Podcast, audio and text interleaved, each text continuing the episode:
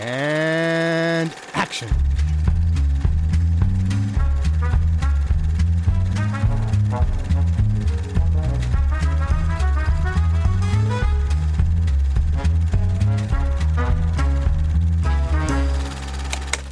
Hallo und herzlich willkommen zur neuen Episode Directed by Edgar Riot.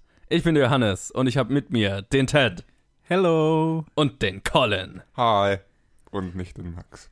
Und nicht den Max. Der Max sollte eigentlich hier sein, aber er ist es nicht. Also wie das, das Trio von den letzten zwei Ja. Episoden. Stimmt, ja, eigentlich. Max war die ersten drei dabei, aber dann ersten zwei, so rum. Und dann habe ich ihn ausgetauscht und Ja, jetzt und heute wollte er dabei sein und dann alles vergessen. hat es nicht geklappt. Ja. Er ist nur Platz für drei in diesem Raum. ja, genau. Wir haben auch nur drei Mikrofone, also Ich, wir hätten fünf. ja, weil wir welche extra mitgebracht haben. Aber egal. Anyway, wir sind zurück mit einer, einem neuen Film, einer neuen Besprechung von Edgar Wright. Shit, wir haben schon lange nicht mehr aufgenommen. Ich merke, ich bin rostig. Äh, wir besprechen Edgar Wright, jetzt weiß ich gar nicht mehr, fünften Film oder was? Wo, wie weit sind wir jetzt? Kommt Fünf. drauf an, Fünf. du Fistful of Fingers mit ja, zähle ich. Fünf. Ja, dann müsste der fünfte sein. Genau, seinen fünften Film besprechen wir heute. The World's End. Ich bin dafür, dass es der vierte ist. Edgar Wright ist dafür, dass es der vierte ist. Ich auch. Äh, einfach ein Film in seinen Top 3 oder Top 4. Sein Top 4, bis er Baby Driver veröffentlicht hat. Nein, nein, nein, nein. Ja, okay, Immer noch Top Top 4, vier. auch mit Baby Driver. Sure. Ja, definitiv. Yo. Ich würde auch Top 3 noch sagen. Aber egal. Okay, Darüber reden wir gleich. zurück zu Johannes. The World's End. Es spielen mit Simon Peck, Nick Frost, Martin Freeman und eine ganze andere Reihe an, an, an, an, an Leuten, die man kennt. Äh, ziemlicher ziemlicher All-Star-Cast schon wieder. Unter anderem Pierce Brosnan, den ich schon wieder völlig vergessen hatte. Ähm, übrigens damit der, der zweite James Bond, den Edgar Wright in einem Film hatte, logischerweise. Beim nächsten kommt dann Daniel Craig. Ja, wahrscheinlich. Muss Ja, ja. muss ja. Da Ich wissen wir, dass es ein Cornetto-Film ist. Ja, genau. Also, und in dem Film geht es um eine Gruppe von Freunden, die sich nach wie vielen Jahren, wird gesagt nach wie vielen Jahren? Ich glaube so Ich glaube, es wird gesagt, aber ich erinnere mich 30, gerade nicht mehr. 20. 20, 30 Jahren oder so. Ich würde Ja. sagen 30. Die sind, Ich zu, glaub die sind zu, 30. zu alt für 20 Jahre später. 30 Jahre später. Boah, das wirkt aber auch spät, weil dann, naja, egal, auf jeden Fall 20 lange 30. Zeit später, nach, nachdem sie in ihrer Jugend mal versucht hatten, einen Pubcrawl mit äh, zwölf Pubs äh, zu machen, äh, treffen sie sich wieder, um diesen zu vollenden, oder beziehungsweise Simon Pecks Charakter überredet sie alle, ähm, das nochmal zu versuchen, den zu vollenden. Und dann finden sie raus, dass die Stadt, in der sie äh, als Kinder gelebt haben und in die sie dann zum ersten Mal zurückkehren, ähm, voller Alien-Roboter-Dinger ist. Und die Menschen, die sie kannten, alle ausgetauscht wurden. Was mir jetzt gerade erst auffällt, Fast alle. was Fast zur alle. Hölle muss, äh, was, was zur Hölle muss mit deiner Familie, fa- in deiner Familie falsch gelaufen sein, wenn du den Ort, in dem du aufgewachsen bist, 30 Jahre lang nicht besuchst, also Ja. deine Eltern besuchst oder so. Warum fällt mir das erst jetzt auf? Einfach gar nichts. Vor allem im Film redet er auch, also stuft ja seine Mom an. Ja, Ja, ja wohnt die dann Ist auch, ein guter, ist auch wirklich ein wichtiger Plotpoint, um das zu sagen. Ich glaube ja gerne, dass vielleicht eine Mom oder so weggezogen ist oder dass die Eltern von einem Ja. Charakter weggezogen sind. Auch gern von zwei, aber von fünf aus fünf Charakteren, irgendwer wird doch da noch wohnen. ja, Irgendwer wird doch da seine Eltern besucht haben. ja. Und vor allem der eine arbeitet ja sogar für seinen Vater, also ist dann die Familie weggezogen. Also es ist auf jeden Fall ja. größtes Plothole dieses Films. Nee. Ja, aber die Familie ist ja weggezogen, weil der arbeitet ja, Ja, auch woanders. genau, ja. Ja, ja, Es ist auf jeden Fall merkwürdig. ja. Ich meine, sie sind in einem sehr verschlafenen Nest Eins von zehn Filmen. Vollkommen unlogisch. Ich verstehe ich versteh das Es nicht. tut Ja. aber auch eigentlich echt nichts zur Sache. Nicht so wirklich. In erster Linie geht es um Gary King, Simon Pecks Charakter, der halt irgendwie in seiner Jugend stecken geblieben ist und ja. So, ich möchte wie immer meine erste Runde machen und fragen, wie seid ihr dies, zu diesem Film gekommen? Wann habt ihr den das erste Mal gesehen und in welchem Setting? Und ich fange mal an mit dir, Ted. Okay, bei mir war es ziemlich spät sogar. Ich glaube, ich hatte den, ich hatte den nicht gesehen gehabt, als er rauskam. Wo- Wobei ich die ersten zwei Cornetto-Filme zu der Zeit schon kannte und geliebt habe. Aber irgendwie habe ich den World's End überhaupt nicht mitbekommen und habe dann irgendwann erst Jahre später den angeschaut, als ich mal, oh shit, Edgar Wright hat ja noch einen Film gemacht, den ich vollkommen vergessen, also den ich überhaupt nicht mitbekommen hatte. Und ich so, ja, okay, sofort suchen, wo ich den finden kann. Und dann ein Kumpel von mir hatte den und habe hab ich mir ausgeliehen, Ja. habe es mir angeschaut und fand ihn super. Fand ihn 1A-Klasse. Also voll komisch. Scott Pilgrim kannte ich, die ersten Ja. zwei Cornetto-Filme kannte ich. Ich fand alle drei Filme Hammer und habe halt irgendwie den Release von World's End, wann kam denn der raus? 2013. 2013, vollkommen verpasst. Ich glaube, das war, ja, das war zu meinem Abi-Zeit, da habe ich Das irgendwie, da war ich verplant. Da war ich die ganze Zeit besoffen, da habe ich, So, so. da habe ich nichts mitbekommen. Faules Schülerpack. Und dann halt irgendwie, ich glaube, ich habe ihn erst so vor so 2015 oder so gesehen oder 2016. Also ich glaube, glaub, so ein, als Baby Driver announced wurde, ich so, ah, Edgar Wright, googeln wir mal. So, ja, oh, Oh, da ist ja noch ein Film. Ja. Immerhin ist er dir aufgefallen, bevor du hier zur Aufnahme gekommen bist. Ja, immerhin. Ne, wir haben ja, wir haben ja schon ein bisschen über den, äh, schon über den erwähnt gehabt bei den vorigen Episoden, aber ja. Es, es war es voll an mir vorbeigerauscht. Okay. Also, Ja, an uns nicht wirklich. Haben wir den zusammen gesehen? Ich habe mich gerade gesehen. Ah, wir haben den zusammen gesehen. Wir Interessant. waren danach auch auf dem Pub Pubcrawl. Das Ganze weißt du nicht mehr, oder was? Äh, An den Pubcrawl erinnere ich mich. Nämlich daran, dass ich der Einzige war, der alle zwölf geschafft An hat. Versuch 2. Versuch 2. Was? Versuch 2 war das. Versuch 1 haben wir echt gescheitert. ach, wie im Film. Wow. Also, fangen wir mal vorne an. Was Wir- war Versuch 1? Ich erinnere mich nicht an Versuch 1. Also wir haben... Ähm, Wieso wohl? Gut, mal von vorne. Dieser Film war... Da waren wir beide ziemlich gehypt drauf, was nicht, nicht Definitiv. we wenig mit unserem damaligen Kollegen aus der Ausbildung zu tun hat. Danke Max nochmal dafür. Weil ich Nicht glaub, der Max, der andere Max. Der andere Max, weil er vorgeschlagen hat, hey, wir gehen gemeinsam ins Kino und machen dann einen Pubcrawl. Ich weiß nicht, ob das 100% ernst gemeint, gemeint hat. Ich habe es ernst genommen. Okay. Und dann haben wir es halt auch irgendwie gemacht. Ach, das war mehr spontan oder was? Ich erinnere mich wirklich kein Stück mehr dran, dass wir danach nee. einen Pubcrawl versucht haben. Wir haben danach einen Pubcrawl versucht. Wir waren irgendwie dann... Aber wie viele waren wir da? Wir waren, keine Ahnung, wir waren dann irgendwie, es, die Gruppe wurde größer, wir waren dann irgendwie zu sechs oder siebte im Kino und dann sind wir auf dem Pubcrawl. Und das einzige Problem daran ist, dass die Taktung echt eng ist, wenn du abends ins Kino gehst, irgendwie um 10 aus dem Kino kommst Da musst du dich und in beeilen. München das letzte Pub um drei zumacht. Da zwölf Pubs reinzubringen, ist unmöglich Tatsache. und daran hat auch der erste gescheitert. Der erste war jetzt nicht unbedingt, äh, ist nicht an zu viel Alkohol gescheitert, sondern daran, dass einfach zu wenig Zeit. Und vielleicht zu viel Alkohol. Und der zweite, den haben wir dann mittags angefangen. Wir haben gemeint, wir wollen das nochmal probieren und den Ja. hast du, da bin ich dann irgendwie nach dem Elften gescheitert, aber auch nur, weil ich dachte, ach leicht, ich trinke in jedem Pub zwei Bier. Und dann habe ich durchgezogen und dann lag ich irgendwie am Grober Bahnhof. Fehler. Und äh, ja, du warst der Einzige, der es dann irgendwie geschafft hat, von Anfang bis Ende. Gratulation nochmal. Kratz. Dun, dun, dun, dun. Der zweite Versuch war nicht 30 Jahre später, der war drei Wochen später oder Ja, so. ja, okay, dann brauche ich jetzt nicht mehr sagen, wie ich den Film das erste Mal gesehen habe. Nee, das, das- hast du definitiv, definitiv detaillierter übernehmen können als ich. Ja. Wir sollten wieder einen Pubcrawl machen, ich will den auch mal schaffen. Aber jetzt schaffe ich erst recht keine Ein- zwölf Bier. Ein PFG-Pubcrawl. Oh mein Gott. Filmtrinkspiele on the road. Aber nur so ein Mikro mitnehmen, einfach wild rein. Nee. Gut, aber dann läufst du durch die Stadt und so trinkst einfach acht nur. Stunden du- aufnehmen. ja, wir können schon, wir können schon einen PFG Pubcrawl machen und das Ganze dann so ein bisschen mit Handys mitdokumentieren und am Ende einen Worst-of zusammen. machen, wir, machen wir einen Blog draus. Ja. Ich erinnere mich noch, dass ich nach dem Pubcrawl erstaunlich wenig betrunken war. Ja, Ja. wir haben uns auch echt Zeit gelassen. Wir haben uns Zeit gelassen. also wir haben, glaube ich, um 12 Uhr mittags angefangen und dann hast du 13 Stunden Zeit, um 12 Cider war das oder 12 Bier zu Ja. trinken. das, ja, ist, das ist, easy. geht voll. Das geht voll. Ja. Deswegen hat es Ja. mich gewundert, dass ich der Einzige war, der es geschafft hat. Aber okay. Ich möchte Was jetzt war nicht. mit Max? Ich habe keine Ahnung. Der, hab hat keine- irgendwann, der ist irgendwann ausgestiegen. Es sind alle irgendwann ausgestiegen. Ich weiß nicht mehr, was mit Max los war. Das war. und ich war noch mit zwei anderen dann im letzten und die Die aber sind aber später eingestiegen. Genau. Deswegen, naja, wie auch immer. Genug von uns. Zurück zum Film. Zurück zum Film. Ich habe ja schon mal in einer vorherigen ähm, Directed by Edgar Wright Episode gesagt, dass ich finde, World's End ist Edgar Wrights schlechtester Film mit einem ganz guten Abspann. Äh, Abspann. Mit einem ganz guten Abspann. Der Abspann ist super unterhaltsam. Abstand. Ähm, jetzt würde mich interessieren, wie steht ihr zu dem Film? Und ähm, ich habe ja, äh, Ted, du und ich haben ja schon mal drüber geredet, so ein bisschen. Ja. Deswegen würde mich, äh, würde ich mal mit dir anfangen. Okay, wie ihr euch vielleicht erinnern könnt, hatte ich gemeint, dass Shaun of the Dead der schwächste Cornetto-Film ist bei einer der Episoden. Naja, ich erinnere mich, du fandest ihn Äh, total furchtbar. Nee, nee, halt halt da mal. nee, aber das war noch mit der Meinung, wo ich The World's End nur, ich glaube, einmal gesehen hatte oder Mhm. zweimal. Den hatte ich mir jetzt letzte Woche noch angeschaut. Ich muss sagen, dass ich doch schon besser finde, aber es ist sehr nah dran. Und ich, gehe dann später darauf ein, wieso äh, Ja. World's End ein bisschen runter, äh, runtergestuft wurde Okay. nach, dem, nach dem Schauen. Aber wobei ich sage, aber es ist- ist für mich kein großer Abstand erstmal zu schauen. Und er ist für mich um einiges besser als Baby Driver, der für mich der schwächste Film ist von Edgar Wright. Spoiler Alert. Hm, Nächste Episode. interessant. ja, dann können wir da gleich nochmal drüber reden. Colin. Ja, das ist interessant, weil ich ähm, halt aus dem Kino raus bin und dann sind wir zum Pubcrawl und irgendwie war ich dann so der Meinung, ja, super, World's End, bester Film jemals von Edgar Wright. Bis man ihn dann mal auf DVD nochmal geschaut hat und merkt, dass da extrem viel Hype dabei war und äh, Ich stimme dir zu, Johannes, es ist wahrscheinlich objektiv bewertet sein schlechtester Film. Ich hatte ja aber schon letzte Episode gesagt, dass Hot Fuzz ist der, der mir subjektiv am wenigsten Spaß äh, macht. Mhm.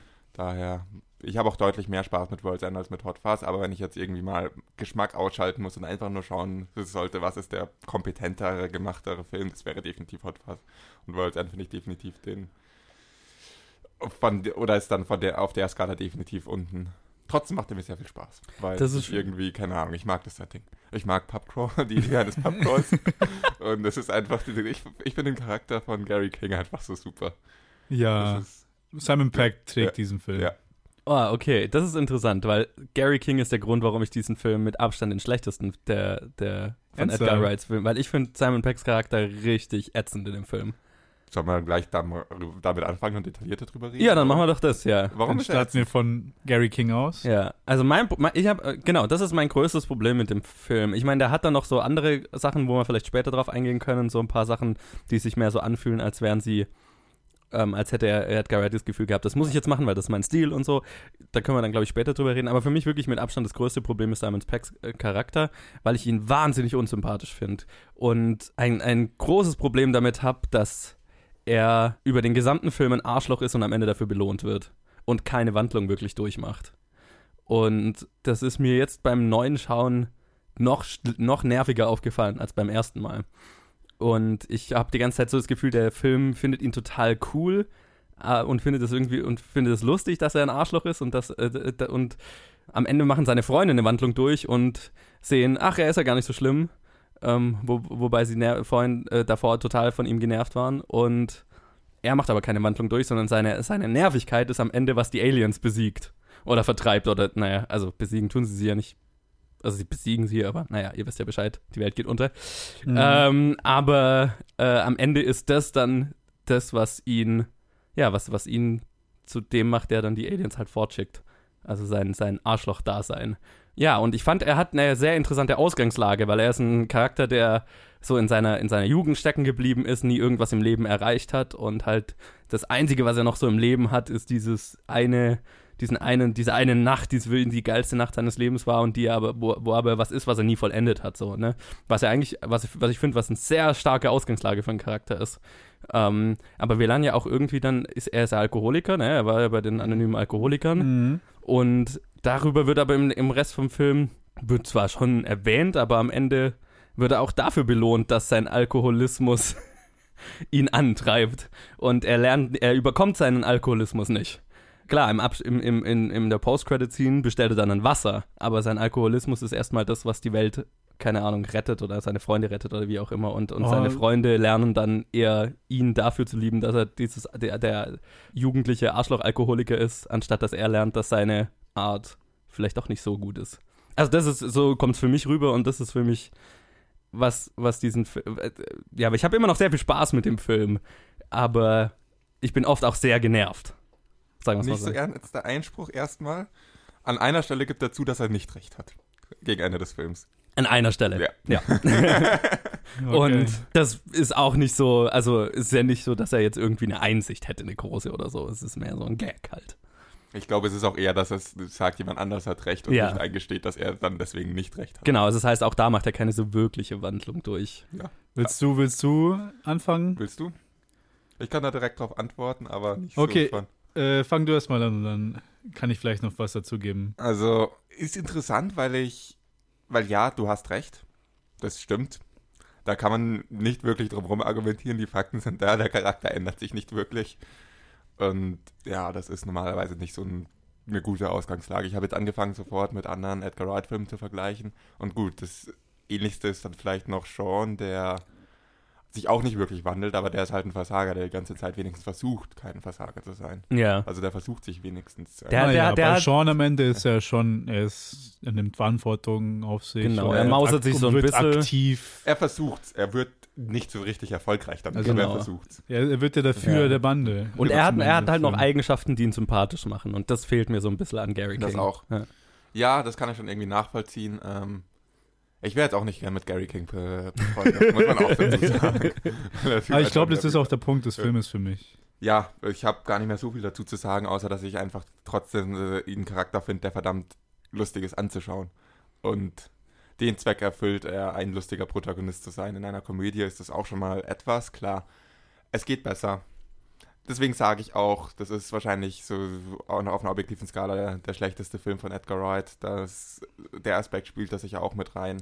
Aber ich habe trotzdem Spaß dabei, wenn ich diesem Charakter zuschaue. Das trägt mich dann durch den Film, dass ich Spaß mit diesem Film habe. Aber ich sage ja auch nicht, dass es der beste Film ist oder dass es so ein super Film ist. Dass es, ja, ich weiß nicht genau, nicht genau, wie ich es formulieren soll. Ähm, red du erstmal, Ted. Okay, okay. Also ich finde es auf jeden Fall interessant, weil ich komplett in die andere Richtung gegangen bin. Vor allem Gary King ist das, was mich an Film so, was ich an dem Film so mag.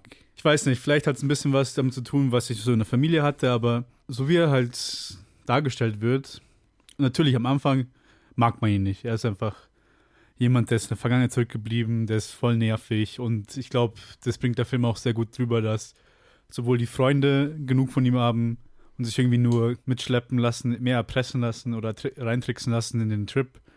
Und genauso die Zuschauer eigentlich nicht wirklich auf seiner Seite sind und ihn nicht wirklich mögen. Deswegen fängt der Film damit an, wo er im AA-Meeting hockt und man merkt, dass er, dass es ihm überhaupt nichts bringt. Also beziehungsweise, dass er überhaupt keinen, überhaupt gar nicht versucht, sich zu bessern, weil er bei den anonymen Alkoholikern darüber redet, wie geil genau, seine Jugend ja. war und wie geil die Zeit war. Obwohl er hier noch erstmal kurz ein kleiner Trivia das habe ich nirgendwo gefunden, aber es ist mir aufgefallen. Für eine, so für eine Sekunde sieht man Daniel Kaluuya im Shot. Bei den AA? Bei den AA. What? Er ist nicht gecredited, äh, gar nichts. Wie geil ist das denn? Nirgendwo was. Er sitzt einfach nur so links, links in der Frame, sitzt halt nur kurz rum und dann, wird, dann geht's der Film gleich weiter weiter. Das so, oh, ist mir shit. nicht aufgefallen. Wie geil ist das denn? Auf jeden Fall. Und in dem Fall ja keine Cameo, sondern also damals also war Cameo. er ja noch einfach. Kannte man ihn, kannte man ihn nicht, ja. Aber auf jeden Fall.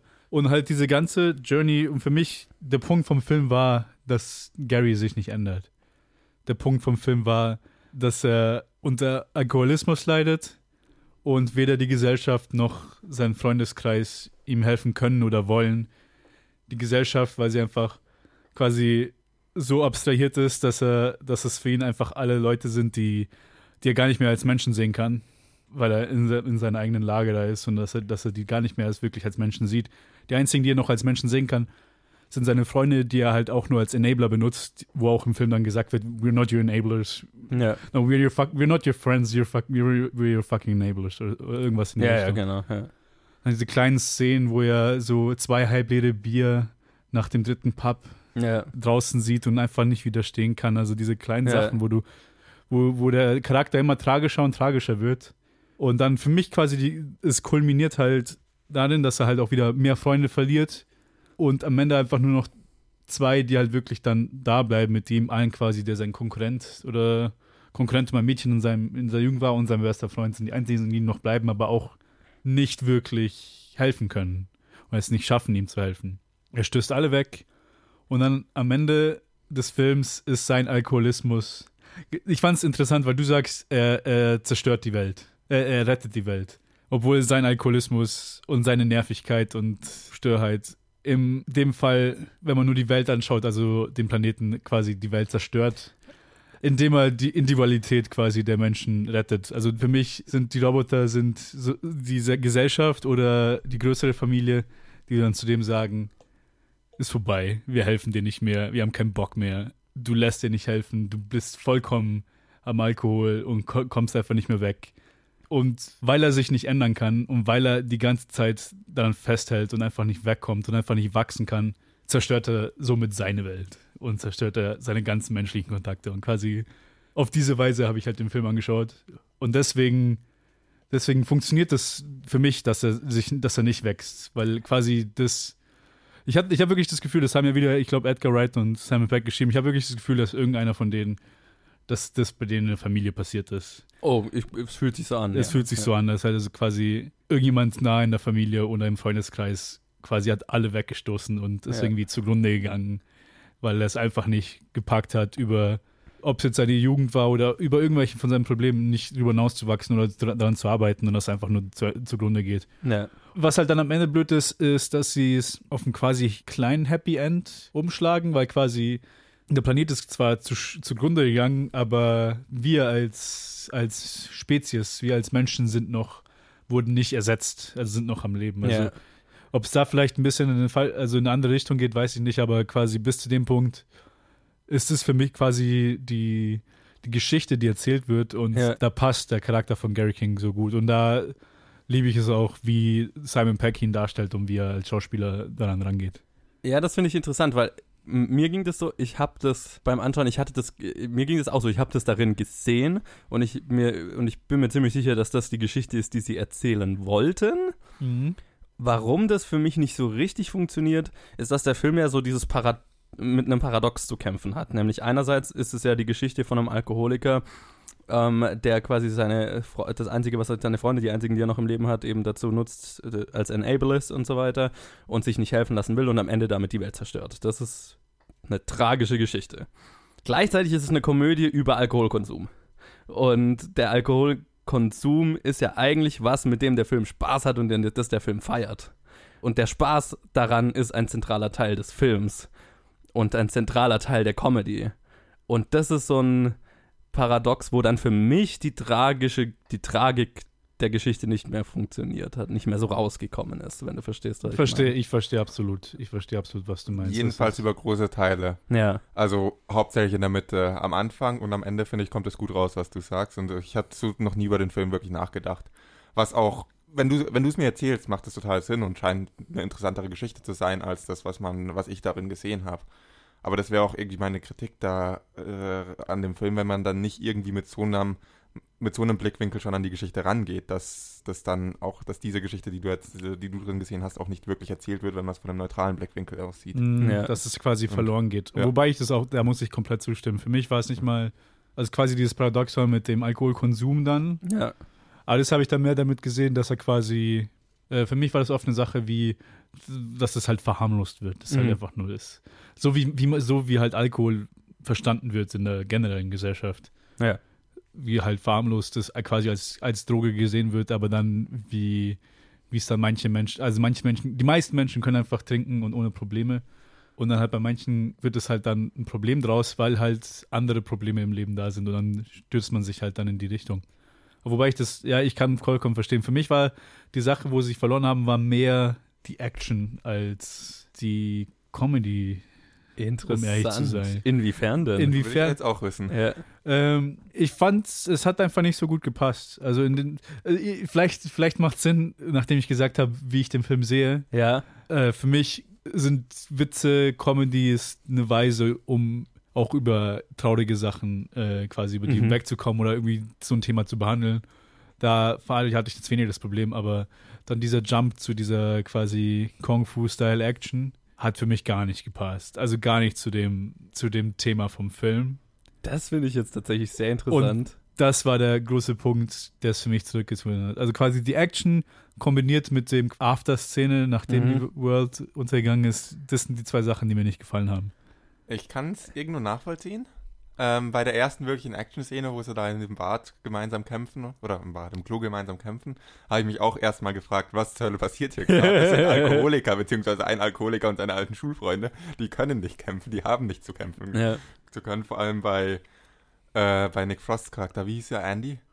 Ja, Andy. Andy ist, Muss ich, muss ich mir immer wieder in Erinnerung rufen, ja, der ist Rugby-Spieler, okay, vielleicht, irgendwo, aber Es wurde irgendwo im Skript mal ein Grund eingefügt, warum. Ja, ja, ja. Andererseits fand ich diese Szene so wahnsinnig witzig, dass ich mich danach gleich auf die nächste Kampfszene gefreut habe. Weil ich finde, dass in was an diesem Film wirklich gut ist, äh, sind die Action-Szenen. In der Cornetto-Trilogie, nehmen wir mal Scott Pilgrim außen vor, in der Cornetto-Trilogie sind es die lustigsten ähm, Kampfszenen, finde ich, weil hat mehrere Gründe. Einerseits, weil das so absurd ist, dass jetzt ein paar betrunkene Leute gegen Roboter kämpfen. Und andererseits, weil es ähm, so gut zur Musik immer passt, so rhythmisch so gut geschnitten ist und die Art zu kämpfen einfach so lustig ist. Irgendwie diese, da sind so viele lustige Bilder drin, wo es dann irgendwie nur noch ein einzelner Arm ist, der mit jemandem kämpft und solche Mhm. Sachen. Das ist, das hat mir total viel Spaß gemacht. Ähm, einfach diese, die Charakter, wie sie sind, dass sie mit genau diesem Stil gegen irgendwelche anderen betrunkenen Pappbesucher, die Roboter sind und die blau bluten kämpfen, das finde ich super. Das mit dem blauen Blut ist ja auch eh eins, finde ich, eins der lustigsten Sachen Ja, an dem voll. Film, wo sie dann auch drüber diskutieren, ob es Blut ist oder nicht und wie sie dann. der Blue Bloods. Ja. Ja. Also, Oh, ja, ich- Gesellschaftskritik. ich- ähm, nee, was ich zur Action noch sagen wollte, ich finde jetzt ausgenommen von, abgesehen von Baby Driver, der, der ja da noch nicht existiert hat, ist das, ist die Action in ähm, Orals End am besten umgesetzt. ja, das definitiv. Weil, wo wir ja bei Hot Fast drüber geredet haben und wo wir gesagt haben, ja, Hot Fast ist ein Actionfilm oder ist zumindest gemacht wie ein Actionfilm. Ich fand ja die Action in Hot Fuzz nicht so geil, weil, die, weil in Hot Fuzz ist Edgar Wright in diese Falle getappt, in der sehr viele Regisseure tappen, ist, dass die Action einfach wahnsinnig schnell geschnitten ist und wahnsinnig Mhm. rasant gedreht ist und so weiter und dann du halt so wenig und du, du dann keine Übersicht mehr hast über das, was passiert. Und da, das ist mir jetzt beim jetzigen Schauen von World's Ends das erste Mal aufgefallen, dass hier viel weniger geschnitten wird in der Action, viel mehr auch mal ein Wide Shot gezeigt wird und einfach mal auch ein Charakter eine Weile verfolgt wird und so weiter und du viel mehr sehen kannst, was passiert. Und es gleichzeitig noch trotzdem total lustig ist. Und, und trotzdem noch rasant. Ja. Also Ja, es fühlt sich auch. nicht langsamer an dadurch, ja.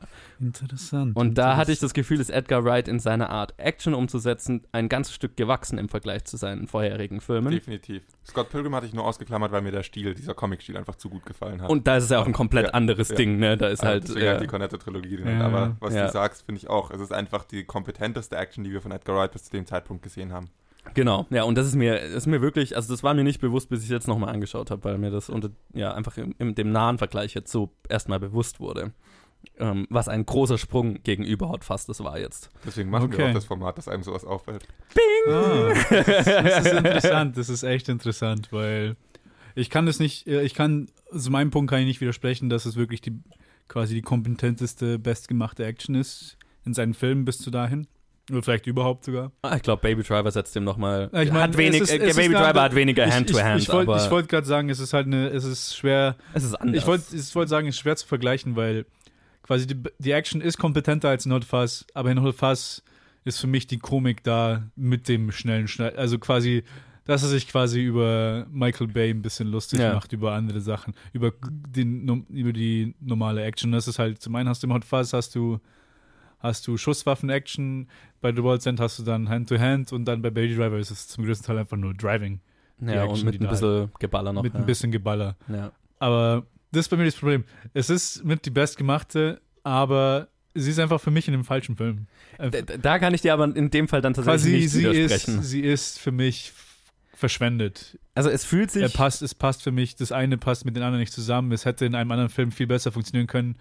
Und die Komik in der Action hat für mich nicht wirklich funktioniert, um ehrlich zu sein. Ich fand, ich fand sie gut gemacht. Für mich war es ein bisschen zu sehr gekünstelt ja.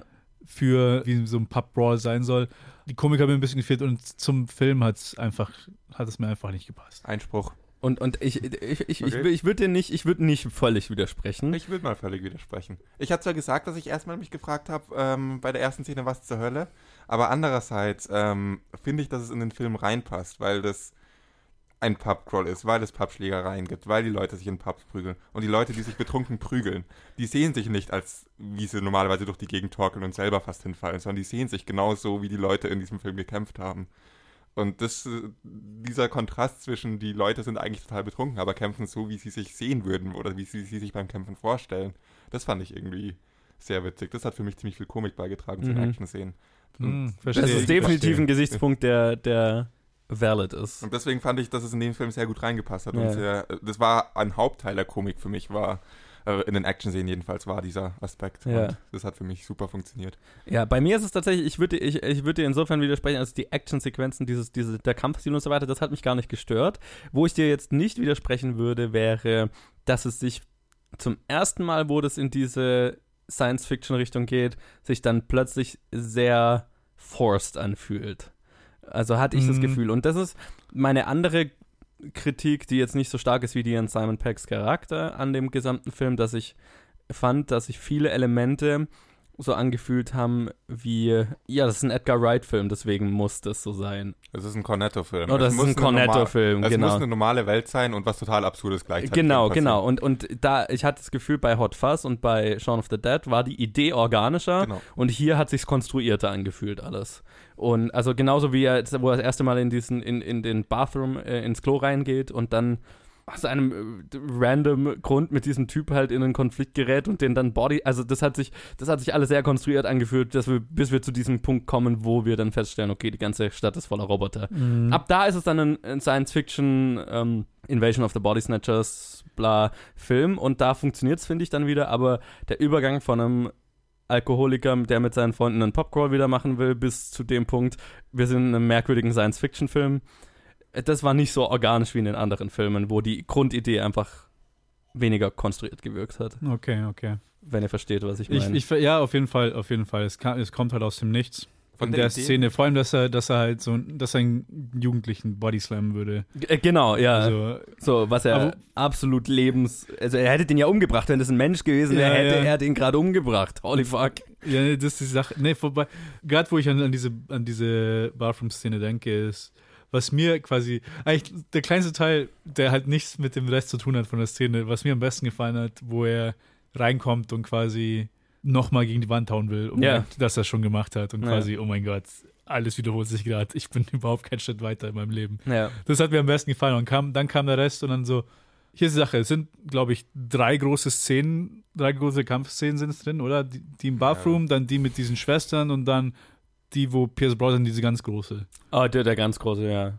Und mehr ist dann mehr Weglaufen mehr- und dann andere Sachen. Also Ja. es sind die drei großen, glaube ich, Ja, oder? ja. Mm, ja. Glaub, Bei mir ist fällt halt jetzt alles- auf Anhieb nichts und anderes Genau, ein. also ich hatte halt, die erste war mir zu gekünstelt, die zweite fand ich ganz okay mit, der, mit, mit den Schwestern, weil sie da ein bisschen kreativer wurden und die dritte hat, hatte ich das Gefühl, okay, das ist einfach nur die erste Bathroom-Szene und nur mehr. Also mehr Menschen und mehr, Mhm.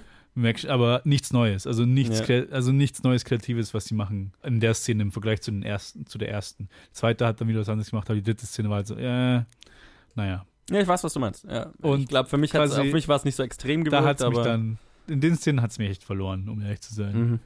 Ich Kann ich schon gut verstehen. nachvollziehen. Aber was ich interessant zu beobachten finde, ist, dass die der Sprung von ähm, wir machen Pubcrawl zu plötzlich kämpfen gegen Aliens nicht größer ist als der Sprung von wir versuchen unsere oder wir, ich versuche meine Ex-Freundin zurückzugewinnen und plötzlich sind überall Zombies oder 100 hier ist nichts Ja. los und plötzlich sind alle, ist alles eine Verschwörung. Das Problem ist, dass jetzt das Rollo hochgeht, was man wahrscheinlich wieder in den Mikros hört. ja, aber hatten wir ja schon oft. Ich würde jetzt einfach weitermachen. Okay, weiter. Das Okay. Problem ist, dass es in diesem Film einfach viel weniger aufgebaut wurde. In allen anderen Filmen hast du von vorne, okay, in Shaun of the Dead ist das ziemlich mit dem Holzhammer aufgebaut. Also Ja. Nicht mit dem Holzhammer, sehr, sehr geschickt aufgebaut, aber man merkt es von Anfang an. In aber Hot der Film Fuzz- hat einen Humor Ja. und weiß, dass er es tut. So, Genau. ne? Hot Fuzz baut es von Anfang an auf und es fühlt sich einfach komisch an die ganze Zeit. Ja. Und dann, wenn in beiden Fällen, wenn dann plötzlich die Zombies kommen oder plötzlich die Verschwörung aufgedeckt wird, dann ist es so, ist es nicht wirklich, es ist schon irgendwie überraschend, aber andererseits nicht so, dass es einen rauswirft. Und in dem Film ist es halt einfach nicht wirklich aufgebaut. Ja. Sie haben zwar die paar Punkte, wo sie sagen, der und der hat uns nicht erkannt und bla bla bla, aber das ist so. Aber das ist nicht, wo du dann plötzlich denk, das Ja. Gefühl hast, die ganze. Stadt ist irgendwie merkwürdig. Das ist, dieses Gefühl erreicht der Film nicht so wirklich. ja, das ist, was ich bei Edgar Wright immer lobe, ist, dass seine, ist hier nicht wirklich umgesetzt. Ja. Dieser Perfektionismus ist in diesem Film nicht wirklich da gewesen. Genau, ja. Er, er war mehr, wie gesagt, gewollt als, als tatsächlich organisch. Und dann kommt halt noch dazu, dass in, in Hot Fuzz und Shaun of the Dead die Idee, wie dann alles revealed wird, halt intelligenter war, als er fängt eine random Schlägerei Ja, mit einem eben. Jungen in einem Klo an, so. Eben. Und, und da, das kommt dann alles zusammen und dann fühlt sich halt so ein bisschen konstruierter an. Und lief, äh, genau, und das ist eben so mein, mein gesamtes Gefühl bei diesem Film. Er liefert alles, was man als Edgar Wright-Fan sehen und haben will, ähm, aber halt in der, in, in mehr Schema F, so nach einem Schema F Edgar Wright-Film. Alles immer noch sehr unterhaltsam, ziemlich gut gemacht, aber nicht mehr so innovativ und so besonders wie die anderen Filme waren. Und was echt ärgerlich daran ist, ist, dass es nicht so schwer wäre, solche Sachen mehr aufzubauen. Vor allem nicht, wenn man sich Edgar Wrights Talent anschaut oder die anderen Filme. Wie, ein, wie viele Aspekte davon hätte man schon irgendwo wo, wo einbauen können, vor allem wenn man das blaue Blut hat Ja. und man ist die ganze Zeit in Pubs und irgendwer kann sich immer an einem Glas schneiden und dann hast du irgendwo ein Taschentuch, wo blau, ähm, tupft sich irgendwann mit dem Taschentuch die Hand ab oder so und schmeißt es weg und dann geht man nachher dran vorbei und kann sehen, dass da ist blau Mhm. ist statt rot. ja. Keine Ahnung, ist gerade nur so spontan rausgeschmissen. Ja. Aber so in die Richtung könnte man einfach extrem viel machen, dass man schon merkt, dass mit den Leuten was falsch ist, dass man Ja. schon das Gefühl hat, irgendwas stimmt hier nicht und nicht plötzlich jemand der Kopf abfällt und das blau ist. Und dann erst. Ja. Hier stimmt was nicht. Das ist nicht, dass ein Charakter tatsächlich einen Mord begehen muss, Ja, ja. bevor wir äh, ja irgendwelche Ja. ankommen. Mord an dem An Jugendlichen. dem, Ja. an dem Ja. Mord an dem Jugendlichen, wie er es nennt, müsste, da müsste der Zuschauer sich denken, ach, deswegen ist alles so und nicht. Ja. Dann, äh, die Reaktion, die dann kommt, hä, was zur Hölle passiert hier, ist da falsch. Da wir Ja. es aufgelöst. Werden. genau, ja. Genau das gleiche Gefühl hatte ich dann eben auch mit ähm, so, so Aspekten, die zum Beispiel ja aus Shaun of the Dead übernommen wurden, sowas wie ähm, die Pubs heißen alle, sind alle nach dem benannt, was in dem Pub passiert oder was um, um den was, Moment. quasi, was die Story beschreibt. Genau, also wir Ja. erfahren die gesamte Story des Films, bevor der Film richtig losgeht und, und, und lauter so Sachen. Ähm, alles in diesem Film, was diesen Aspekt hat, hat sich mehr so, ah ja, okay, ähm, das erwarten die Leute von uns so, das müssen wir jetzt machen. Hat sich so mehr in diese Richtung angefühlt. Ja, okay. Ähm, und, und ja, ich, ich bin da nicht mal, ich bin da nicht mal böse, weil das zeigt nur, dass Edgar Wright auch ein Mensch ist. Und, und wie jeder andere macht. Regisseur auch in solche, in solche Fallen tappen kann. Und ähm, ich habe immer noch sehr viel Spaß mit dem Film und ich, wenn ihr jetzt nicht mehr irgendwas äh, hättet, was ihr jetzt noch kritikmäßig ansprechen würdet, dann würde ich auch mal drauf zu sprechen kommen, was in dem Film alles cool ist, weil das hat der Film dann doch auch sehr viel. Ich überlege mir noch, ob ich Kritik habe, die bringe ich dann vielleicht am Ende, weil Ja. jetzt bin ich auch eher dafür, mal was Positives Ja, genau. Ja, das wäre nicht so schlecht Spaß. jetzt. Das nicht Aber so wir schlecht. kritisieren nur. Ja, Ja, ja. genau. Wir Vor allem du kritisierst nur. Was ist los, Johannes? Ey, es ist, es ist, ja, keine Ahnung, es ist, es ist mir alles einfach sehr, Obwohl, nein, sehr ich hab- prominent aufgefallen jetzt beim Schauen mein, des Films. Als ich angefangen habe, habe ich auch nur erstmal Gutes gesagt, was mir halt alles gefallen hat. Ja, Aber das war dann vom, von der Gary King-Perspektive. Aber wobei ich sagen muss, die Comedy funktioniert einfach in dem ganzen Film. Die Dialoge sind wieder clever und alles Mögliche und halt diese kleinen Sachen halt. Äh, wo ich Probleme hatte, ist, zuerst kommen sie ja in The First Post und dann das zweite ist The Old Familiar. Und dann The Old Familiar sieht genauso aus. ja. The Second Familiar. The Second Familiar. Second Familiar. Ah, Nee, das- die Old Familie. ah, egal. Ziemlich sicher die Old Auf jeden Fall, Familie. sie gehen rein und es sieht genau gleich aus. Und das sind halt diese kleinen Sachen. Und aber, wo, mir- wo es mir dann zu weit ging, wo sie gesagt haben, und dann bringen sie jetzt auf einmal Kommentare über äh, Pappsterben oder Pappsterben und Gentrifizierung. Gentrifizierung. Ich so, es ging dann zu weit. Ich meine so, hätten sie einfach nur es gezeigt, ohne wirklich darauf einzugehen, Mhm. fände ich es um einiges effektiver, als dann noch irgendwie so eine Throwaway-Line drüber zu haben, die Verliert halt sich dann auch an über den sich, Rest an des sich Films. auch gar nicht lustig Die ist. Gesellschaftskritik aus Shaun of the Dead wird auch nicht in Worte gefasst, sondern ist immer nur zu sehen. Ja, Ja, ja, also es war quasi, das hat das hat's nicht gebraucht. Ein paar, paar Stellen waren so Show, don't tell. Also, ja, ja, ja. Ihr habt ja schon gezeigt, also wieso, wieso sagt ihr das jetzt auch ja noch? ich Es hab's sollte- verstanden. Also, ja, genau. Ich hab's verstanden. Der Old Familiar, tut mir leid. Ja, Macht ja auch Sinn, weil der Name spricht ja auf ähm, Rosamund Pikes Charakter an. Genau. Also ja, es ist also wirklich jeder Name, also die anderen fallen mir jetzt auch gar nicht ein. Ich weiß, nur am Ende ist halt The World's End. Ja. Zwischen, Und The King's Head ist, wo, wo Gary du- King äh, durch einen Schlag auf den Schädel halt äh, bewusstlos ist. Und, Genau. Was ist der, wo. Äh, äh, Äh, Hole in the Wall ist, wo das Auto durch die Wand fährt. genau. Ähm, Dann The Sirens ist da, wo sie von Sirenen wirklich verführt werden. The Ja. Mermaids. The, the, Mermaids war The das. Mermaids ist Ah, es. okay, dann auch. genau, äh, Das- two, The Two-Headed Dog ist die, die Zwillingsschwestern. Genau, Ja. also. Ähm, The Cross Hands gibt's noch. Mal von vorne, the first, wir kommen durcheinander. First, first Post, Post Old Familiar. ja. Der dritte ist da, wo er rausgeschmissen wird, gell? Dritte ist The Famous Cock dann. Ich dachte, das wäre Ja, The Famous Cock, weil ja, wo er, er sich halt wie. der berühmte Spast. Ich dachte, das wäre der Ja. vierte. Aber Life- okay, dann The Lifetime Cross Hands. ja. The, von hinten The World's End, The Hole in the Wall, The King's Head, The Mermaids, The Beehive, Beehive. ja, Beehive ist logisch. ähm, The Beehive war der mit, wahrscheinlich mit Brosnan, oder? Ja, wo sie die riesen Pappschlägerei haben, wo sie den Beehive Anstacheln. poken. Für mich war es äh, zweifaltig. Also erstmal Beehive so an, anpoken und dann Ja. bei, bei Hive muss ich immer an Hive Mind denken. Und dann, ja. genau. Dann auch, auch, Also entweder noch der fünfte oder sechste ist dann noch Cross Hands und dann fehlt uns eigentlich nur noch einer. Oder? Nee. Cross Hands ist da, wo sie mit den Händen die ganze Zeit in ihren Gesichtern Genau. sind. Das ist die, Pa- das, das ist die Bathroom. Genau. Ah, okay, ja, macht. Sinn. Aber Ja. die anderen fallen mir jetzt auch nicht mehr ein. Ich weiß jetzt auch nicht mehr The aus. Trusted Servant ist da, wo sie den Reverend Oh, Green treffen. Genau. ja. Jetzt sind wir bei elf, jetzt fehlt noch einer. Keine Ahnung. Ich glaube, der dritte. Hast du gesagt Mermaids, dieses Mermaids-Ding? Ja, Mermaid haben wir jetzt. Ich hab's ja noch offen. Ich kann jetzt einfach Oh, schau nach. Ja, schau mal Das nach. dritte war nämlich sicher nicht. Äh, doch, das dritte war Famous Cock, vierte war Cross Hands, das war die Bathroom-Szene, fünfte war The Good Companions. Das hat uns gefehlt. Und dann kommt Trusty Servant. Und Ah. ab dann hat man es auch Ja. über Two-Headed Dog, Mermaid.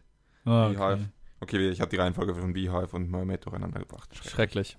Katastrophal. Schrecklich. Ja. Nee, aber für mich ein großer Punkt war die Comedy. Ein großer Punkt ist, wie wieder das Editing, wie das Bier eingeschenkt wird, Mhm. ist natürlich quasi, oh, genau wie die Szene wie bei Hot Fuzz, nur halt quasi in nochmal erweitert Ja, Ja. noch dazugebracht. Und ja. diese vier Bier und das fünfte ist einfach ein Glas Wasser und dann Gary Kings Reaktion ist einfach nur super. An der Stelle, ich habe gesagt, ich will nicht mehr kritisieren, aber weil was ich ja vorhin gesagt habe, ähm, der Film, äh, der Film feiert seinen Alkoholismus. Der Film macht sich über Nick Frosts Charakter lustig, weil er ein Wasser trinkt. Weil er kein, ja, Also ja. widerspricht seiner Message. Mach red weiter. Ja, Entschuldigung. okay, äh, die Sache ist die, okay, Kritik an deiner Kritik. Nein, nicht, Doch, nicht Kritik an wirklich. deiner Kritik. Gary King macht sich über Nick Frost. aber der genau. Film auch, wie er es inszeniert. Ja, aber der Film Indem ist, er so cool, Bier, Bier, Bier und dann Ja.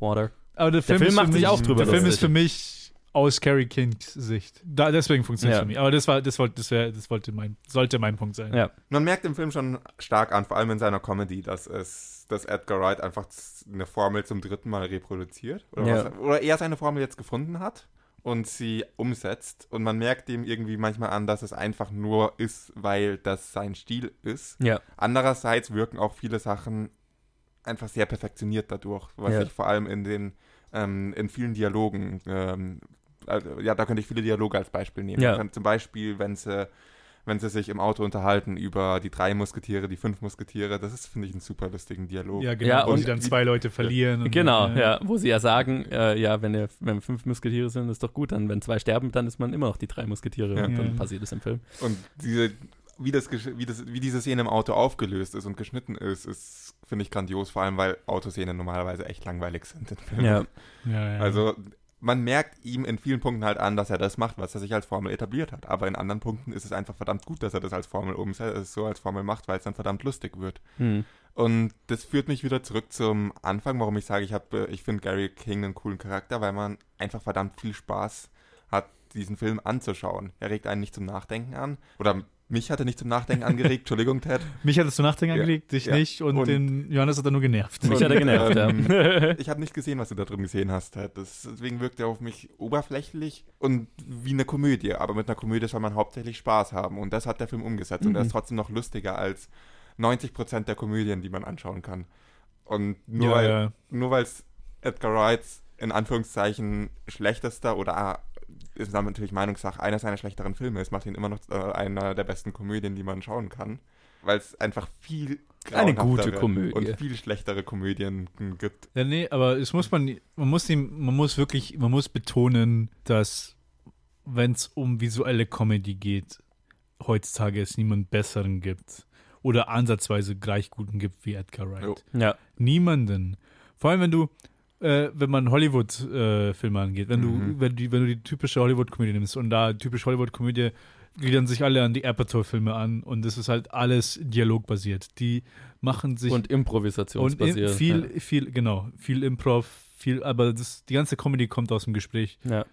Wenn, wenn irgendwas Visuelles kommt, dann ist es einfach nur, weil es irgendwie so ein richtig äh, krasser, äh, keine Ahnung, jemand kommt mit einem Peniskostüm oder irgendwas ja, genau. Die, Blödes. die, halt. die, die typische amerikanische Komödie heutzutage hält immer den Film an, um einen Witz zu erzählen. genau. Und Edgar Wrights Witze bringen den Film weiter. So.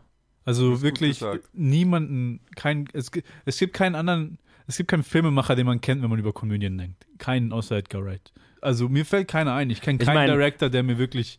Paul Feig, aber da, Oh, Paul Feig, Paul Feig ist. Äh, und der macht diese Art von Filme auch. Der macht sie vielleicht dann noch besser als andere, aber Besser als ja, andere, aber der aber hält auch die Filme an, um Witze zu erzählen. Genau. Ja. und ihn sich, mein Paul Feig, Bridesmaid at School. Ja. Und Leute, wir machen einen Filmpodcast. Das ist, geh mal auf die Straße raus. Okay, wenn du auf die Straße rausgehst und Leute nach Filmen machen, nach die Komödie machen, kennt auch niemand Edgar Ja, klar, aber die, Leute, aber die Leute, die uns auch zuhören, die Ihr kennt Edgar Wright, Ken- ihr kennt, kennen sich ihr ja, kennt aber kennt auch ja alle. andere Filmemacher, die Komödien machen. Das ist so, Ja. ist irgendwo, irgendwo Nee, ich meine, Judd Komödie. Apatow ist halt so. Judd die- Apatow ist der das einzige, halt so die, auf den ich, und seine Filme mag ich zum Ja. größten Teil. zum größten Teil. Zum ja. größten Teil mag ich sie, weil halt er meistens mit guten Comedians die macht, mit guten Performern Ja. und Er hat halt immer noch, halt er hat, er hat immer noch eine halbwegs menschliche Story mit drin. Oder so eine Genau. Coming of Age, ganz viel Coming of Age Geschichten und sowas. genau, aber Ähm, halt wirklich Die halt an visuell, sich funktionieren. visuell nichts. Ja. Edit, vom Editing her gar nichts. Ja. Ja. Wirklich, Edgar Wright ist ein Meister ja. dieses, von, von diesem Genre, von Dieser Nische. Ja. von dieser Nische, dass man mit, dass man auf eine kreative und witzige Weise sein Editing und sein, seine Shot Composition macht. Ja. Und das macht halt, das macht halt fast niemand. Und äh, wir, wir, wir setzen ihn auf so einen Standard, wo wir ihn halt kritisieren, wo es halt nicht wirklich funktioniert. Aber selbst bei den Sachen ist es halt tausendmal besser als in anderen Filmen, die man Und, und diese Sachen funktionieren in World's End. Das ist auch gar nicht Ja, mal, ja. was ich kritisieren Sondern, würde, sondern was ich hier halt- wirklich halt kritisiere, ist schon halt die kennt. Story aber, Ja. Und, und die Charaktere. Aber das, was ihn ausmacht, so und zu einem visuell guten, zu einem, zu einem Visual Comedy Director, so, das, das funktioniert in dem Film auch wahnsinnig gut. Wahnsinnig, vor. ja. Und ich fand, hat fast das Gefühl, World's End war so ein bisschen, hat er sich so ein bisschen mehr zurückgenommen. Während der Hot Fuzz war ja das Ultra-Geballer, was, was seinen Stil angeht. Ne? Krasse Transitions und krasse Montagen. Und World's End war schon fast harmlos dagegen. Was ich nicht schlecht fand. Nee, was ich okay hatte ja ist, bei ja. Hot fast gesagt, da war es mir zu viel. Genau, Hot Fuzz war so äh, wahrscheinlich schon ein leichter, also auch für meinen Geschmack einen leichten Schritt drüber, aber nicht viel. Und World's End ist dann halt so, okay, das ist ein bisschen ein erwachsenerer Edgar Wright. Ja. So ein, ein wenig, keine Ahnung, reduzierterer, ein wenig, ja. Wir können uns einfach darauf Versteh einigen, ich. der perfekte Film von ihm ist immer noch Shaun of the Dead. Oh ja. Nein, nein. nein, nein, nein, nein, nein, nein, nein. Wenn, Oh mir, wenn mir irgendjemand sagen würde, du musst ab jetzt jeden Tag Hot Fuzz anschauen, ich würde mich freuen. Wow, okay. Das würde ich nicht mal bei Ich Shaun of the Dead. liebe diesen Film. Und er Nee, ist das Ich glaube, ich war schon an dem Punkt, wo ich ihn einfach so oft gesehen habe, dass Ja. ich ihn nicht mehr sehen konnte. Es gibt Nee, wenig. Filme, bei denen das so wäre. Es gibt welche, aber. es gibt wenige. Es gibt, bei mir gibt es nur drei. Drei Filme, wo ich das, wo ich mir vorstellen könnte, dass ich da nichts zugrunde geht, wenn ich die jeden Tag sehe. Das ist einmal Hot Fuzz, ja. einmal The Princess Bride und einmal Fellowship Princess of the Ring. habe ich schon mal gehört. Boah, über Princess Bride, da müssen wir irgendwann mal drüber reden in irgendeiner Holy anderen. shit, das ist der Hast du unsere, unsere the most Besprechung feel good dazu, movie ever. Hast du unsere Besprechung dazu gehört? nee, hab ich nicht. Wir haben beide nicht verstanden, was der Hype um Princess Bride ist. Aber okay. Das Verstanden schon, nicht geteilt. nee, nicht geteilt. oh mein Gott, ich liebe diesen Film so sehr. Anyway. Holy shit. Wa- Was wären deine Filme, Colin, die du jeden Tag anschauen könntest? Wie gesagt, ich war an dem Punkt, wo ich Shaun of the Dead nicht mehr sehen wollte, weil ich Ja. ihn zu oft gesehen habe. Ich habe das ge- angetestet und gemerkt, dass es bei keinem Film eine gute Idee ist. Ja, weil man würd, ich würde wahrscheinlich jeden Film. Äh, wobei, also es gibt ein paar wenige Filme, die könnte ich, die kann ich wirklich oft einlegen. Also da habe ich auch. Es gibt ganz wenige Filme, wo ich mehrmals im Jahr das Bedürfnis habe, sie nochmal zu schauen. Und einer der wenigen ist Mad Max Fury Road, den kann ich wirklich pausenlos schauen. Und Mhm. Amadeus wahrscheinlich. Das wäre wahrscheinlich. so- Amadeus habe ich noch nie gesehen. noch nicht. Okay, Ich habe ihn auf jeden Fall vor, aber habe es noch nicht geschafft. ja. Bei mir ist es einfach Herr der Ringe. Erstens alle drei, Die habe ich als Kind aber so vor oft allem, gesehen. ja, ich habe sie auch Die so oft gesehen. so oft Ich habe sie, glaube ich, als, als ich klein war, als sie rauskamen, als sie rauskamen, war ich sieben, acht, neun. Ja, Und dann, ich glaube, die ersten paar Jahre, ich habe sie locker vier, fünf Mal im Jahr gesehen. Alle ja drei. ich auch. Locker. Ja. Und dann, und seitdem sind es immer noch zwei, dreimal im Jahr. Ja, ja, mein Bruder und ich, es gab einen Punkt, an dem mein Bruder und ich alle äh, drei Filme, Special Extended Edition, also die zwölf Stunden Variante von der gesamten Trilogie mitsprechen konnten, jeden einzelnen Satz. Ja, ja, also wirklich. Bei mir, bei mir, ich konnte es nicht, weil ich dann irgendwann halt von ewig obsessiv die deutsche Version gucken, bin ich dann umgestiegen auf ewig obsessiv die englische Version. Wir konnten die deutsche und dann, mitsprechen als dann, Kinder. ver- ja. dann ja. hat sich bei mir einfach nur vermischt im Kopf und jetzt kann ich halt gar nichts ja. mehr. Also manchmal wirklich so, manchmal, manchmal schaue ich mir die Szene an und ich erwarte den deutschen Synchronsprecher von Gandalf und dann höre ich auf Ja. einmal Ian McKellen so, hä, was passiert? Das geht mir bei Herr der Ringe tatsächlich auch, weil ja, das so. das ist äh, schlimm, weil manche Szenen, Szenen, da kann man die nur auf Deutsch zitieren und das ist so ein Moment. Äh, ja, aber wirklich, aber vor, von den dreien ist auch Fellowship of the Ring ist der Film. Immer. Und genauso eben oh, of the Princess King. Bride und Hot Fuzz, das sind die drei Filme, wo ich einfach nur sagen kann, Ja. machen wir sie jetzt gleich an. Also nach dem Podcast. Also bei So. mir wäre was als einziges, was mich am wenigsten nerven würde. Ich habe ja schon gesagt, ich möchte keinen Film Ja. jeden Tag sehen, wäre dann wahrscheinlich Scott Pilgrim. Okay, weil das auch ja. der ein. Edgar Wright hatte für mich den Punkt erreicht, dass ich die Filme einfach nicht mehr schauen konnte. Und Ja. Dann habe ich sie jetzt hierfür wieder angeschaut und der, der, der äh, bei allen hatte ich so ein bisschen das Gefühl, ja cool, ich schaue sie wieder, ist jetzt auch mal wieder Zeit, aber irgendwie hat es mich auch so ein bisschen genervt, sie nochmal anzuschauen, Mhm. weil ich es einfach zu oft gesehen habe. Und Scott Pilgrim war der Einzige, der mich gar nicht genervt hat, nochmal anzuschauen. Ja. Verstehe, verstehe. Ja, bei mir ist auch, natürlich ist eigentlich alles nur hyperbolisch.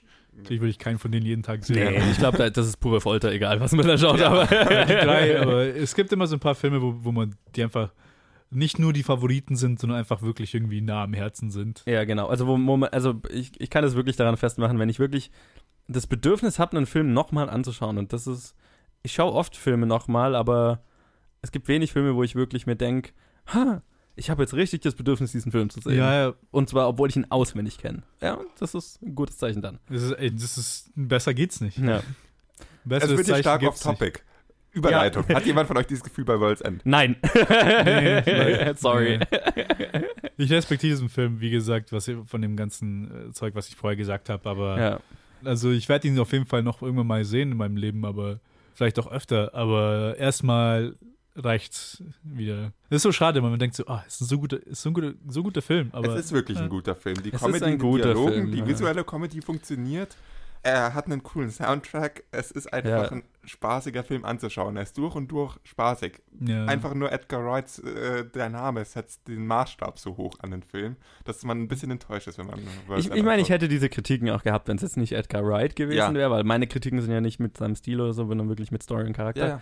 Aber ja, es ist äh, ver- verglichen, es ist immer noch ein, ein wirklich, es ist ein guter Film. Äh, äh, Für mich ist es ein guter, solider Film mit einigen Problemen, wie es die meisten Filme haben, aber halt auch sehr viel, was man an ihm mögen kann. Mhm. Ähm, was ich jetzt noch, wo ich drauf gar nicht so eingegangen bin, war, also ich liebe den Cast, den der Film hat und ich finde, Oh ja, die einzelnen Schauspieler bringen so viel Pers Personality so zu, für, für ihre Charaktere mit und so weiter und ähm, und ich habe ich hab ganz viel Spaß mit den, mit den mit Gary Kings Freundeskreis, weniger mit ihm, aber mit seinem Freundeskreis und so. Ja. Speziell Und- Nick Frost fand ich super, Nick weil er Frost, einfach ja. mal wirklich was anderes spielen darf. Ja. Das hat mich sehr viel gefreut. Jedenfalls die erste Hälfte des Ja, Films darf obwohl, was wa- anderes spielen. Ich meine, seine drei Charaktere kannst du eigentlich kaum vergleichen in der Cornetto-Trilogie. Die sind alles vollkommen.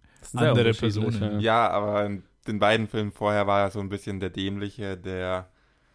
Ähm, er ist wieder nur der Sidekick, aber ihr wisst, was ich meine. Er war so ein Mhm. bisschen Ja, ja, auf jeden Fall, auf jeden Fall. Ein bisschen aktiver, Dümmere. proaktiver auf jeden Fall. Und Ja. hier hat er halt so den, den überlegenen Part gespielt. Ja. Jedenfalls sehr lange, bis er angefangen hat, Schnaps zu trinken. Was wieder Äh. zu deiner Story passt. Oder zu deiner Wahrnehmung der Story. Ist halt Nick Ja. Frost. Nick Frost ist halt einfach ein super, super Typ. Ja. Den, ich will ihn im Allen sehen.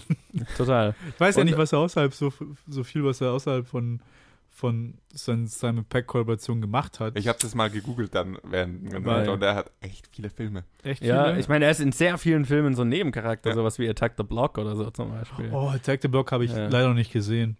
Ich habe ihn in irgendeinem Film gesehen, wo er ganz kurz, also nicht im Film, sondern ich habe ihn in irgendeinem Trailer gesehen von irgendeinem neuen Film. Ich glaube, dieses oder letztes Jahr, wo er drin war. Ich meine, äh, äh, äh, er hat irgendeinen gemacht, wo er so ein Tänzer war. Weiß ich jetzt gerade nicht mehr, wie oh er nee, ja, stimmt. Nee, ich habe den Tomb Raider, Tomb Raider habe ich dieses Jahr nicht gesehen. Ist er da nicht irgendwie so ein ja, da, ja, aber da kommt in zwei Szenen vor. Ah, so, okay. aber Ja, den genau das ich halt meine ich. Er kommt in sehr ist- vielen Filmen in sehr, Das ist- auf das- sehr kurz Das vor. ist die Sache, weil Tomb Raider, ich habe den Trailer gesehen und quasi seine Szene so, oh, er ist drin. ja, Und das war das Einzige, wo ich mir dachte, oh, vielleicht soll ich mir den anschauen. Und dann, am Ende hatte ich aber doch keine, keine Lust. genau, Cuban Fury war der, war der Film, wo er Cuban Lied, Fury. ja, wo er so ein Kuban, also einen Tänzer spielt, der halt irgendwie Ah, okay. tanzen will. Und dann hat Ja. irgendwie Jack Black einen ähnlichen Film gemacht, der The Polka King heißt und dann war ich verwirrt. Polka King, ja, Polka King ist dieser Netflix-Film, den ich mir anschauen Genau, wollte. ja. Ja. Aber habe es noch nicht geschafft. Ja, ich schaue gerade seine IMDb durch. Ähm, er ist in sehr vielen Filmen halt ein kleiner Nebencharakter. Hier kurz als Frage, sollen wir als Bonus so eine Simon Peck, Nick Frost, äh, noch Paul besprechen? Nein. ich, ich, den müsste ich mal wieder anschauen. Ich fand den richtig geil als Kind, aber ich, Ich hab- weiß ich hab nicht, ob ihn- er noch ich funktioniert. hab ich habe Nein. so ein bisschen Angst Ich davor. habe ihn einmal Nein. gesehen, als er rausgekommen ist, aber Ja. seitdem nicht mehr. Nein, ich habe den neulich wieder gesehen. Wollt ihr nicht? Neulich? Okay. Ja, Also ich habe den als Kind gesehen, auch gefeiert, aber Naja, ich ich habe ich hab sehr positive Erinnerungen dran und habe Angst, dass wenn ich ihn jetzt Ja. nochmal anschaue, dass das sich ändert. es ist kein schrecklicher Film, aber du hast ihn definitiv besser in Erinnerung, als er ist. Und Ah, kannst du mir noch einen. Zahler geben? Natürlich. Danke. An Paul ist einfach ganz stark zu bemerken, dass ein elementarer Fehl, äh, Teil von dieser Simon Pegg Nick Frost Kombination fehlt und das ist einfach Edgar Wright. Ja, ja, das äh, glaube ich auch, ja. Auf GQ, auf YouTube, gibt's, die tun jetzt end viele Videos raus, wo bla bla bla breaks down his most iconic roles. Und Ja, dann war es halt ja. Simon Peck. Und dann redet er über Mhm. Shaun of the Dead. Und er so, ja, und dann haben wir das geschrieben. Und die, die Situation, in der sich, in der ich mich befinde als Hauptcharakter, die war halt wirklich in meinem Leben. Mit Nick Frost als mein Freund, der nichts machen wollte und einfach nur die ganze Zeit im Pub. Und meine Freundin, Edgar Wright, die die ganze Zeit uns dazu bringen wollte, in die Stadt zu gehen, aber wir wollten nicht. Wir wollten immer nur Wie ins Pub. geil. Gott. Oh Gott, er ist so witzig, ich liebe ihn. Das ist cool.